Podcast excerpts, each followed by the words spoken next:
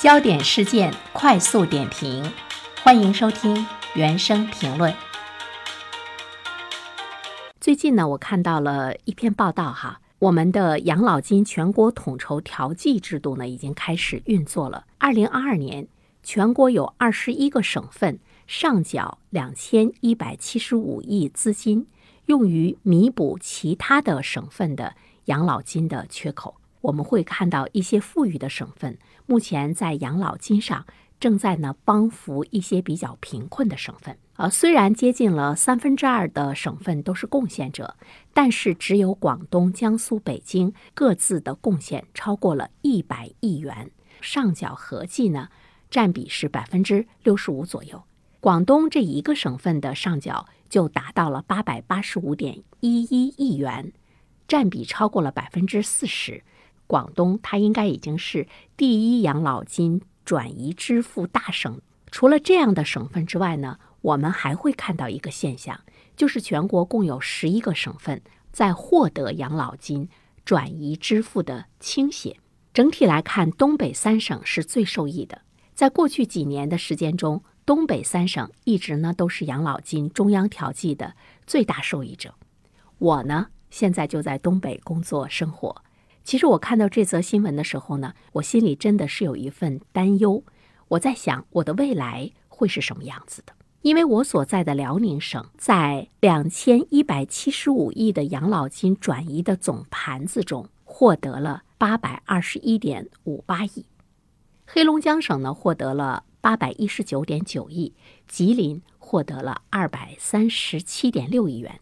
这是什么概念？就是东北三省从全国的养老金调剂的大盘子中，合计拿走了百分之八十六。东北三省呢，现在是最早遭遇少子化加多龄化的区域，也是年轻劳动力人口流失最严重的区域之一。所以现在的养老金靠着其他省市的一种拨付，在广东之后啊，北京、江苏、四川、浙江跻身前五。这是全国养老金底子最丰厚的五个省份，那么最薄的五个省份是哪些呢？是宁夏、辽宁、西藏、青海和黑龙江。这是一个什么概念？就是说底子最薄的这些省份，养老金的结余都所剩无几了。那么黑龙江的养老金已经多年收不抵支，早在几年前，它已经耗尽了历史的积累。目前的累计结余是负的三百六十八点九亿元，这就是说，黑龙江的老人完全呢是在靠着其他省份的养老金的输入来领取养老金。这里面我们依然可以看到，黑龙江省它的经济人口的形势都是相当严峻了。如果说没有国家统筹的这个战略的话，我们可以看到黑龙江的老人是领不到养老金的。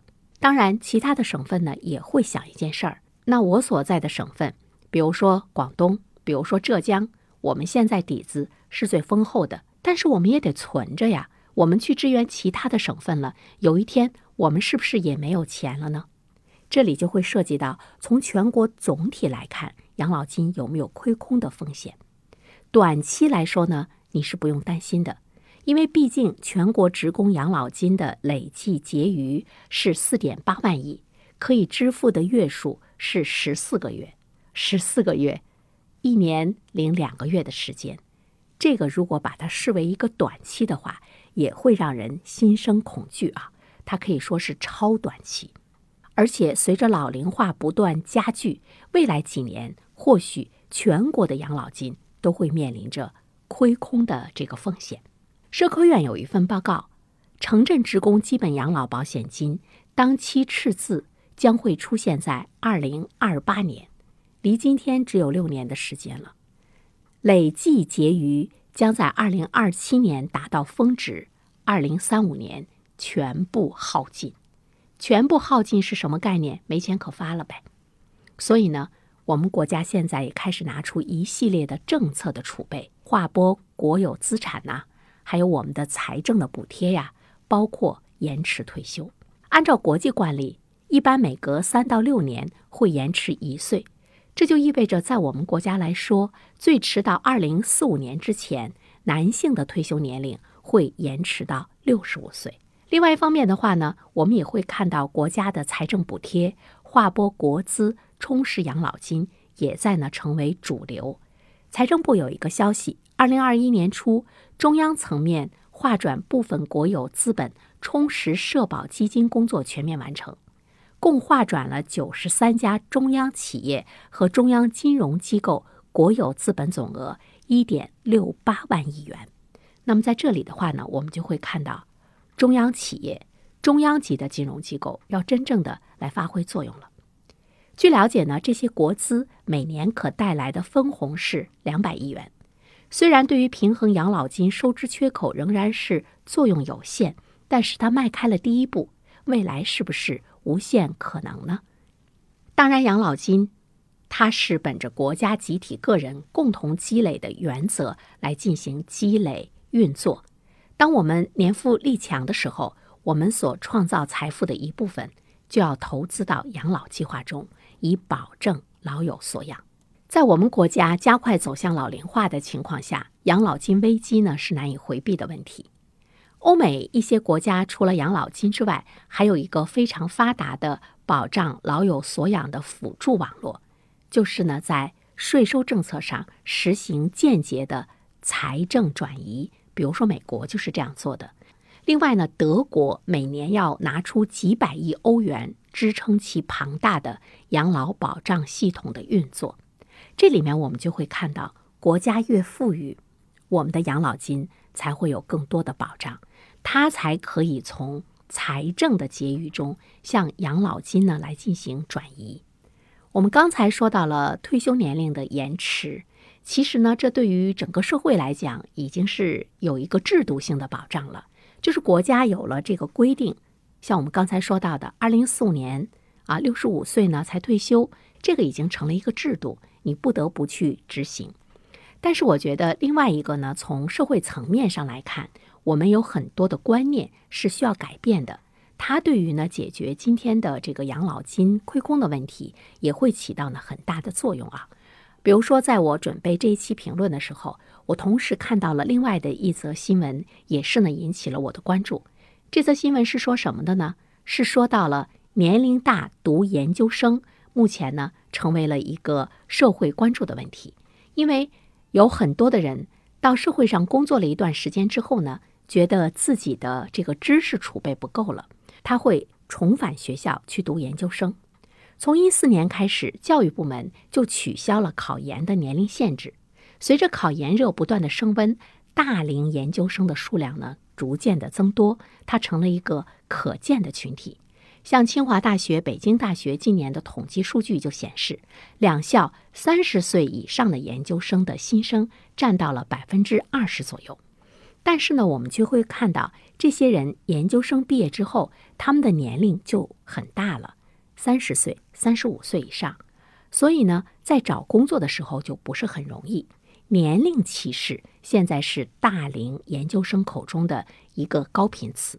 那么，对于很多的企业用人单位来说，他们在招聘的时候就设置了一个不超过二十八岁的年龄门槛。如果你要考公务员，一些大龄的研究生在完成五年的基层服务期之后，也超过了三十五岁的遴选门槛。这个呢，就会和我们个人更多的发展机会呢是失之交臂了。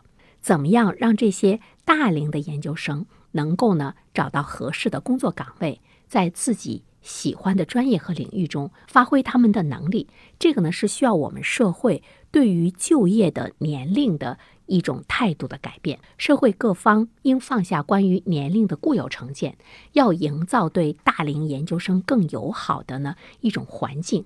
也涉及到说要立法对就业年龄歧视做出一个禁止性的规定。除了这一点之外的话呢，我们在工作期间其实也会有一个年龄的歧视。